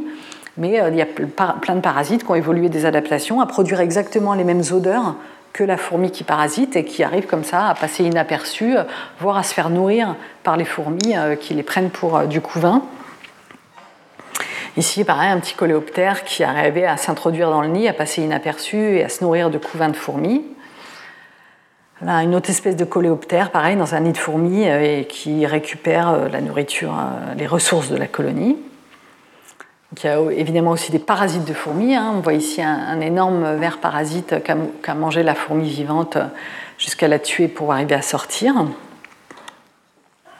Il y a ces mouches-là aussi qui, qui pondent leurs œufs dans les fourmis. En une fraction de seconde, elles arrivent à pondre un œuf et euh, leur larve va se développer doucement dans la fourmi euh, vivante jusqu'à. et à la fin, elle se loge dans la tête. Elle produit des molécules qui coupent la cuticule et elles finissent par se développer. Il n'y a plus que la tête de la fourmi qui reste. Elle se développe jusqu'à sortir de la tête après avoir digéré l'endroit où il y a les mandibules. Pareil, une autre, un, un autre espèce d'insecte qui est en train d'essayer de piquer une fourmi, bien qu'elle ait des piquants ici pour se défendre, euh, en train d'essayer de la piquer pour lui injecter ses larves pour euh, s'en nourrir euh, la fourmi vivante. Les champignons parasites de fourmis, et qui même qui font, donc ici, hein, on voit une fourmi parasitée par un champignon, et là les structures sexuées du champignon qui sont produites pour disperser ses spores. Et donc ça, pareil, ça a une importance écologique assez énorme. Il y a plein de ces espèces de, euh, de champignons parasites et ça produit même des fourmis zombies. C'est-à-dire que le champignon est capable de euh, pousser à l'intérieur de la fourmi et jusqu'à son cerveau et à remplacer euh, des nerfs et à contrôler le comportement des fourmis. Et donc elles ont un comportement, c'est pour ça qu'on appelle ça les fourmis zombies, parce qu'elles ont un comportement un peu erratique et aberrant par rapport à leurs comportements normaux mais qui favorise la dispersion du champignon. En particulier, euh, souvent, au lieu de se cacher, les fourmis parasitées comme ça vont aller le plus haut possible dans la végétation, s'agripper euh, à la plante la plus haute et rester là au moment et le champignon se met à se développer et à produire ses structures et du coup de là il peut disperser euh, le mieux ses spores du point le plus haut de la végétation. Il y a aussi des fourmis qui parasitent d'autres fourmis. Euh, alors il y a du parasite, donc on appelle ça du parasitisme social, c'est-à-dire qu'elle euh, profite de la structure sociale des autres fourmis. Ici par exemple on a une toute petite reine euh, qui s'accroche au dos d'une autre grande reine et qui pond des œufs comme ça discrètement dans la colonie, qui sont élevés par les autres fourmis, par les ouvrières qui s'en rendent pas compte, et qui produisent ainsi des reines de la fourmi parasite qui vont aller disperser et parasiter un autre nid. Et il y a plein de fourmis comme ça, euh, parasites d'autres fourmis, qui, donc par exemple, soit qui s'introduisent, ici c'est une, reine fourmi qui s'introduit dans le nid d'une autre espèce, et pareil, en imitant ses odeurs de façon incroyable, les ouvrières croient que c'est leur propre reine, et elles viennent s'en occuper, euh, l'aider à pondre, euh, nourrir ses œufs, jusqu'à ce que bah, petit à petit, toutes les ouvrières de la colonie sont remplacées par les ouvrières de cette reine-là, donc, ce qui lui évite, euh, par exemple, d'avoir le risque, parce que fonder un nid tout seul, au départ, il n'y a aucune ouvrière euh, pour aider la reine, donc euh, c'est très risqué et souvent ça rate. là, ça lui permet d'avoir déjà un nid avec plein d'ouvrières à disposition qui vont s'occuper de ses premiers œufs. Et il y a même les fourmis légionnaires, hein, qu'on appelle les écitones, qui, font des raids, qui, qui, vont à une vitesse impressionnante, avec un nombre impressionnant. Et elles font des raids dans d'autres colonies pour aller voler du couvain déjà produit d'ouvrières, les ramener à leur nid pour avoir des ouvrières sans, sans, avoir le coût de les avoir produits et qui, qui, elles en font des, esclaves, hein, on les appelle aussi les fourmis esclavagistes. Euh, donc ça, c'est des raids de, fourmis esclavagistes. On voit qu'elles ont piqué le couvain euh, des autres euh, fourmis, elles les ramènent à leur nid, et les, ouvrières qui éclosent dans le nid des écitones, bah, elles croient qu'elles sont dans leur nid, elles aident la reine locale, et donc elles produisent la main-d'œuvre gratuite en termes de production. Là, pareil, une autre espèce, on voit une espèce de fourmi qui aide les reines d'une autre espèce. Ici aussi, hein, une ouvrière qui s'est fait tromper et qui soigne euh, la, reine d'une autre espèce. Encore une fois, hein, il y a plein, d'espèces avec des niches écologiques très différentes, des interactions entre espèces qui forment ces, écosystèmes très complexes. et donc stables globalement, mais donc on reverra la semaine prochaine, ça ne veut pas dire fixe, mais on va voir euh, donc comment on peut expliquer euh, la distribution de la biodiversité à l'échelle de la planète, et en particulier, euh, est-ce que ces notions écologique d'interaction entre espèces nous aident à expliquer la distribution de la biodiversité, qui est souvent pas homogène sur la planète? Donc on avait vu ce que c'est que la biodiversité, hein, c'est des espèces différentes et plein de types d'espèces différentes. Euh, que ce soit des micro-organismes, euh, aux animaux, aux plantes, aux protistes, les eucaryotes unicellulaires. Euh, mais c'est aussi la diversité au sein des espèces. Hein. On avait vu l'exemple du chien donc les races de chiens, euh, c'est tous la même espèce, c'est la même espèce que le loup gris. on voit que c'est des formes très différentes. On a vu le concept d'adaptation locale. Hein. Il peut y avoir euh, de la diversité génétique au sein des espèces qui est fonctionnellement très importante. Donc euh, une espèce, au sein d'une espèce, tous les individus ne sont pas identiques et interchangeables.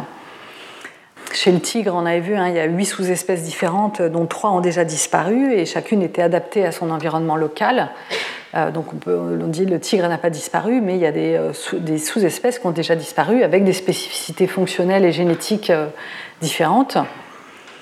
On avait vu donc la biodiversité, la diversité génétique au sein de ces espèces de papillons avec des formes très différentes et chacune spécifiquement adaptée à mimer une autre espèce toxique pour échapper à des prédateurs. Euh, la diversité génétique au sein des populations humaines, hein, qui euh, correspond à des adaptations à des environnements différents, à des luminosités différentes. Euh, on a pu montrer qu'il y a des adaptations à l'agriculture par la persistance de la, capacité à digérer le lactose à l'état adulte, des adaptations à l'altitude, à des teneurs faibles en oxygène. Donc il y a des adaptations locales chez l'espèce humaine aussi. Mais donc il y a aussi une diversité, donc il y a une diversité en espèces, une diversité au sein des espèces mais même la diversité entre espèces, elle n'est pas toujours équivalente. Euh, là, vous voyez, vous avez 12 espèces, là, vous avez 12 espèces, mais on voit bien que la diversité est différente. Là, c'est 12 espèces de batraciens. On voit bien que la diversité phylogénétique est plus restreinte que si on a 12 espèces, y compris des arbres, des champignons, des fougères, des insectes et des mammifères. Donc, euh, quand on parle de biodiversité, souvent on l'entend en termes de nombre d'espèces, euh, et c'est toujours la métrique qu'on utilise, c'est la plus pratique à utiliser. Mais euh, il faut bien se rendre compte que ça a des limites parce que ça ne prend pas en compte cette diversité génétique au sein des espèces. Et pour l'instant, ça prend encore très peu en compte cette diversité phylogénétique. Hein, euh, si on regarde euh, la, diversification d'une lignée au cours du temps, un peu une généalogie des espèces, ben, on voit que si cette espèce-là disparaît, celle-là ou celle-là, on n'aura pas perdu la même diversité. Euh, on peut imaginer que là, il y a une évolution de cette lignée depuis beaucoup plus longtemps séparée de ces autres-là. Donc elle a dû acquérir pendant tout ce temps-là beaucoup plus de spécificités différentes. Donc ça, c'est des choses que les métriques de mesure de la biodiversité sont en train d'essayer d'incorporer pour essayer de le prendre en compte, à la fois la diversité intra-espèce, mais aussi euh, inter-espèce. Donc il y a une distribution de la biodiversité en termes d'espèces. Euh, aussi, on peut imaginer regarder la distribution de la biodiversité en termes de biomasse de chaque euh, classe. Et donc, si on regarde la biomasse, par exemple, on voit sur, euh, la planète, bah, les plantes se forment la majorité de la biomasse, hein, et très largement. Ensuite, c'est les bactéries. Ensuite, les champignons, les archées et les protistes. Et on voit que bah, les, animaux, hein, ils sont dans ce tout petit carré-là. Et au sein des animaux, c'est les, arthropodes, poissons qui représentent la plus grande quantité de biomasse, annélides, mollusques, les hommes, le bétail, et toutes les espèces animales sauvages hein, sont mammifères dans ce tout petit carré-là. Si on représente, si on fait un zoom par exemple sur les mammifères, on voit que la majorité de la biomasse des mammifères, bah, c'est le bétail, l'homme, et hein, la, biomasse des espèces sauvages est extrêmement restreinte.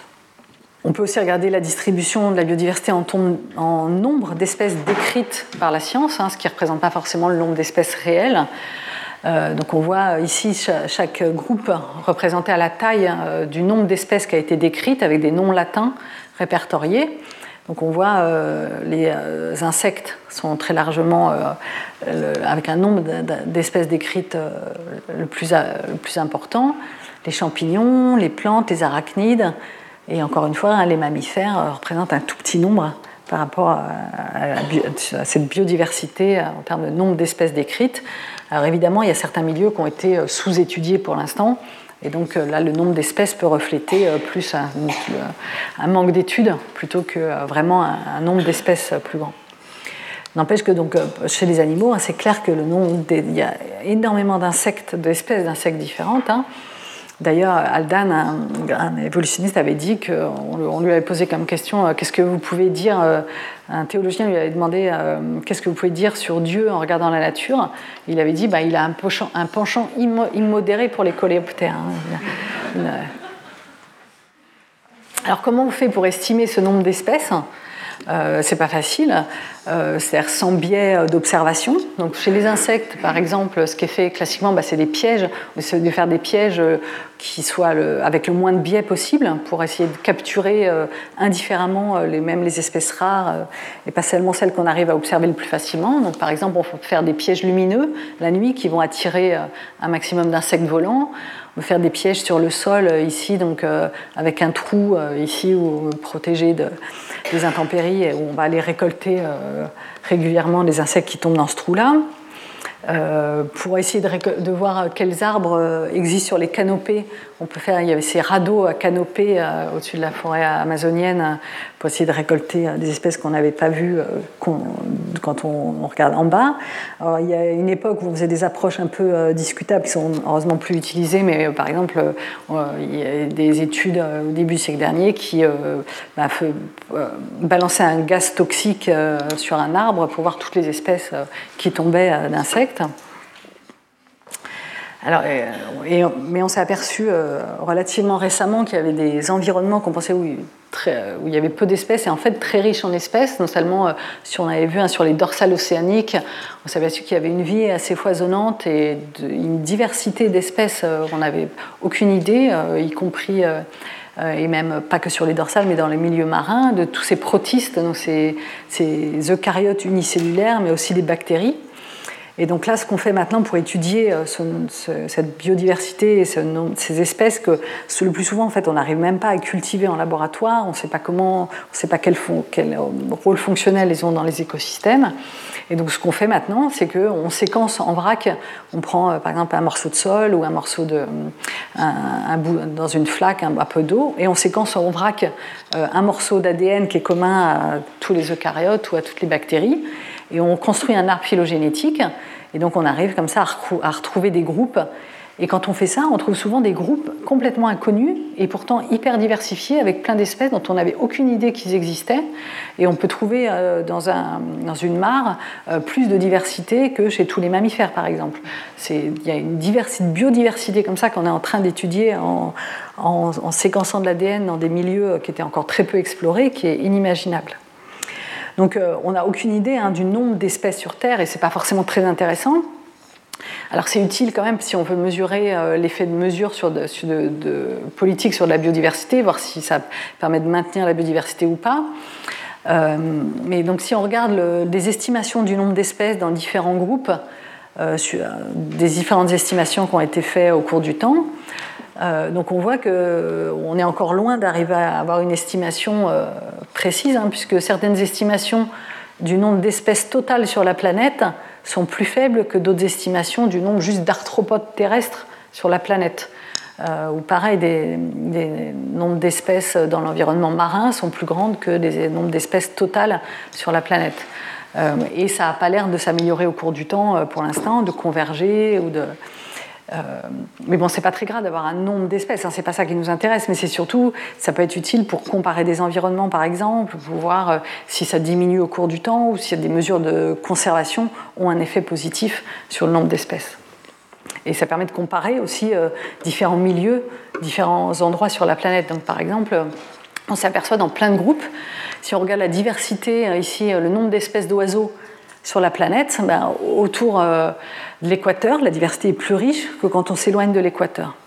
Et c'est vrai pour euh, la plupart des groupes vivants euh, qu'on a étudiés, c'est vrai pour les vertébrés, le nombre d'espèces autour de l'équateur est plus fort que quand on s'éloigne. C'est pareil ici chez les amphibiens, c'est pareil chez les arbres. Par exemple, un hectare à Panama, on trouve, on trouve 200 espèces d'arbres, qui est plus que dans l'ensemble de l'Europe. Donc il y a des différences d'abondance d'espèces euh, à, travers la planète assez énorme. Donc on peut se demander pourquoi. Euh, pourquoi est-ce qu'il euh, y a plus d'espèces dans les régions tropicales? Alors il peut y avoir un effet historique. Hein. Vous savez qu'il y a un certain temps, c'était un seul continent qui s'est séparé petit à petit en plusieurs continents. Et donc il y a pu avoir comme ça une, séparation d'une lignée ancestrale en plusieurs lignées, des spéciations allopatriques, hein, comme on avait vu dans le cours sur la formation des espèces. Mais surtout, il peut y avoir un, impact du climat. Hein. Euh, comme euh, près de l'équateur, euh, il fait plus chaud, il y a plus de ressources primaires qui sont produites, le climat est plus stable. Et donc peut-être que ça favorise plus d'espèces plus spécialistes par rapport à des environnements aux plus hautes latitudes où l'environnement est plus changeant, il y a des saisons plus marquées, et donc les espèces ont évolué vers des, aptitudes plus généralistes, hein, donc capables de survivre à, plus, des, gammes plus grandes de température, des gammes plus grandes d'utilisation de ressources, et donc globalement, on avait vu les espèces généralistes, euh, ça occupe une niche écologique plus grande, et contrairement à des endroits plus stables avec plus de ressources localement, ou qui vont favoriser plus d'espèces plus spécialistes. N'empêche que euh, donc on, il y a encore des, théories euh, en train d'être étudiées sur pourquoi, comment on peut expliquer un nombre d'espèces à un endroit donné, pourquoi il y a tant d'espèces à cet endroit-là et pourquoi il y en a moins ailleurs. Euh, et donc on l'a appelé ça par exemple le paradoxe du plancton. Euh, qui est euh, comment est-ce qu'on peut expliquer qu'il y a autant d'espèces différentes dans le plancton, hein, donc c'est ces micro-organismes qu'on trouve euh, dans un environnement marin. a, priori, il n'y a pas beaucoup de niches écologiques différentes dans un endroit de, donné de la mer. Comment il peut y avoir une coexistence d'autant d'espèces différentes alors qu'on a vu que normalement si les, si les espèces n'ont pas des niches écologiques différentes, elles ne peuvent pas se maintenir, elles ne peuvent pas coexister. Donc euh, comment est-ce qu'on peut expliquer une coexistence, par exemple, dans le plancton, d'autant d'espèces différentes au même endroit, donc a priori avec la même niche écologique? Donc déjà, une hypothèse, c'est que bah, ce n'est pas vraiment la niche écologique. Hein. On a vu la niche écologique, c'est pas seulement l'endroit où on vit, c'est quelles ressources on utilise. Et peut-être que là-dedans, bah, il y a des espèces qui utilisent différentes ressources, et en particulier utilisent, euh, il y a peut-être des parasites d'autres espèces, ou des parasites qui utilisent les métabolismes relargués par d'autres espèces, qu'elles sont en interaction positive, négative, donc elles n'ont peut-être pas juste la même niche écologique. Il peut y avoir aussi, peut-être qu'on n'est pas à l'équilibre. Hein, on a vu que deux espèces ne peuvent pas coexister euh, si elles ont les mêmes ressources, mais à l'équilibre. S'il y a sans cesse une extinction d'espèces, une remigration euh, d'ailleurs avec euh, une, immigration de nouvelles espèces, il y a, peut-être plus d'espèces qui peuvent se maintenir parce qu'on n'est pas à l'état d'équilibre. Et donc il a été prédit une diversité locale d'espèces qui aurait cette forme-là. S'il n'y a pas souvent des perturbations ben, les, espèces dominantes écologiquement euh, excluent les autres, donc il y a assez peu d'espèces. Euh, s'il y a souvent des perturbations, ben, il n'y a pas beaucoup d'espèces qui arrivent à se maintenir, il y a aussi peu d'espèces. Et peut-être que dans un état intermédiaire, où il y a des perturbations de temps en temps qui remet un peu euh, l'horloge à zéro ou des nouvelles espèces qui arrivent et qui se maintiennent pendant un certain temps avant d'être exclues par les plus dominantes, peut-être que c'est un endroit où il y a plus d'espèces qui se maintiennent localement il y a eu un test qui avait été fait euh, sur cette hypothèse dans des forêts de Guyane. Donc, ils avaient regardé la richesse en espèces, hein, le nombre d'espèces dans différents endroits, en fonction du pourcentage de plantes pionnières Alors les plantes pionnières, c'est euh, en écologie, hein, quand on part d'un milieu nu euh, sans, aucune espèce, il y a ce qu'on appelle une succession écologique. Hein. Il y a d'abord des petites herbes, puis des buissons, puis euh, des espèces plus grandes, des arbres qui s'installent, ce qu'on appelle le climax. C'est donc ce qu'on appelle une succession écologique au cours du temps. Et donc, ils ont utilisé, ces chercheurs, ce pourcentage de plantes pionnières, les premières qui arrivent à s'installer après une perturbation, comme une estimation du nombre de perturbations dans cet environnement euh, en, moyenne. Et donc, ils ont effectivement observé hein, cette jolie courbe, cette relation. Et donc, euh, moins il y a de, quand il y a très peu de perturbations, beaucoup de plantes euh, beaucoup de plantes pionnières il y a très peu d'espèces. Quand il y a très peu de plantes pionnières, peu de perturbations, il y a aussi peu d'espèces. Et à un niveau de perturbation intermédiaire, il y a plus d'espèces. Donc c'est l'idée qu'on n'est pas à l'équilibre euh, la plupart du temps, euh, ce qui permet de maintenir plus d'espèces que ce qu'on attend à l'équilibre. Il peut y avoir aussi un effet euh, dépendant de la fréquence. Hein. On avait vu que les parasites et les autres sont sans cesse en coévolution. Hein. C'est l'idée de la reine rouge dans le livre Alice de l'autre côté du miroir de, Lewis Carroll. Alice court avec la reine rouge du jeu d'échecs euh, mais elles n'ont pas l'air d'avancer. Donc euh, Alice demande, mais euh, chez moi, quand on court, on arrive quelque part. Et la reine d'échecs dit, oui, mais ici, le paysage, il avance, donc faut courir pour rester à la même place.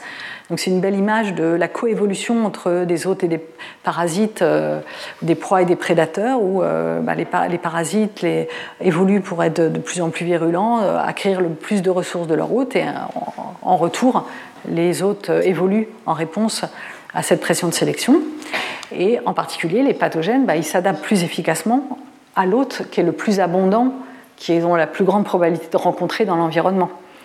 Et donc, si une plante, par exemple, est très abondante, bah, il va y avoir plein de parasites hyper adaptés à la manger. Et donc, il y a un désavantage à être la plus abondante. Et donc, euh, ça, donnerait ce type de courbe où la valeur sélective, hein, la probabilité de survie, le nombre de graines produites, diminue en fonction de l'abondance. Et donc ça permettrait aussi d'avoir euh, un avantage aux espèces rares et expliquer pourquoi euh, il n'y a pas une espèce compétitivement dominante qui exclut toutes les autres, et donc un maintien d'une certaine diversité. Donc pareil, il y a des tests qui avaient été faits euh, dans des forêts tropicales, donc en, récoltant des graines, en mettant des pièges à graines, en regardant ce qui tombe, et en comptant le nombre de graines de différentes espèces et le nombre d'arbres des différentes espèces. Et donc, euh, donc là, c'est des échelles log. Euh, on a la densité en graines et la densité en plantules. C'est une échelle log, ça veut dire que la relation, en fait, elle est saturante. C'est-à-dire que plus une espèce est abondante, moins en proportion, elle va arriver à faire des nouvelles petites plantules, ce qui laisse penser effectivement qu'il y a un désavantage à être l'espèce dominante euh, localement. Et une quatrième type d'explication euh, assez surprenante pour un écologiste de, prime abord, mais qui a eu euh, un succès euh, grandissant, et Jérôme vous en parlera dans le séminaire, c'est l'idée que, ben, en fait, si on regarde le nombre d'espèces localement à un endroit donné, ben, ça dépend surtout de, du nombre d'immigrants d'ailleurs de, des espèces, c'est-à-dire ben, de la distance l'idée a été proposée euh, d'abord euh, par MacArthur et Wilson en 1967.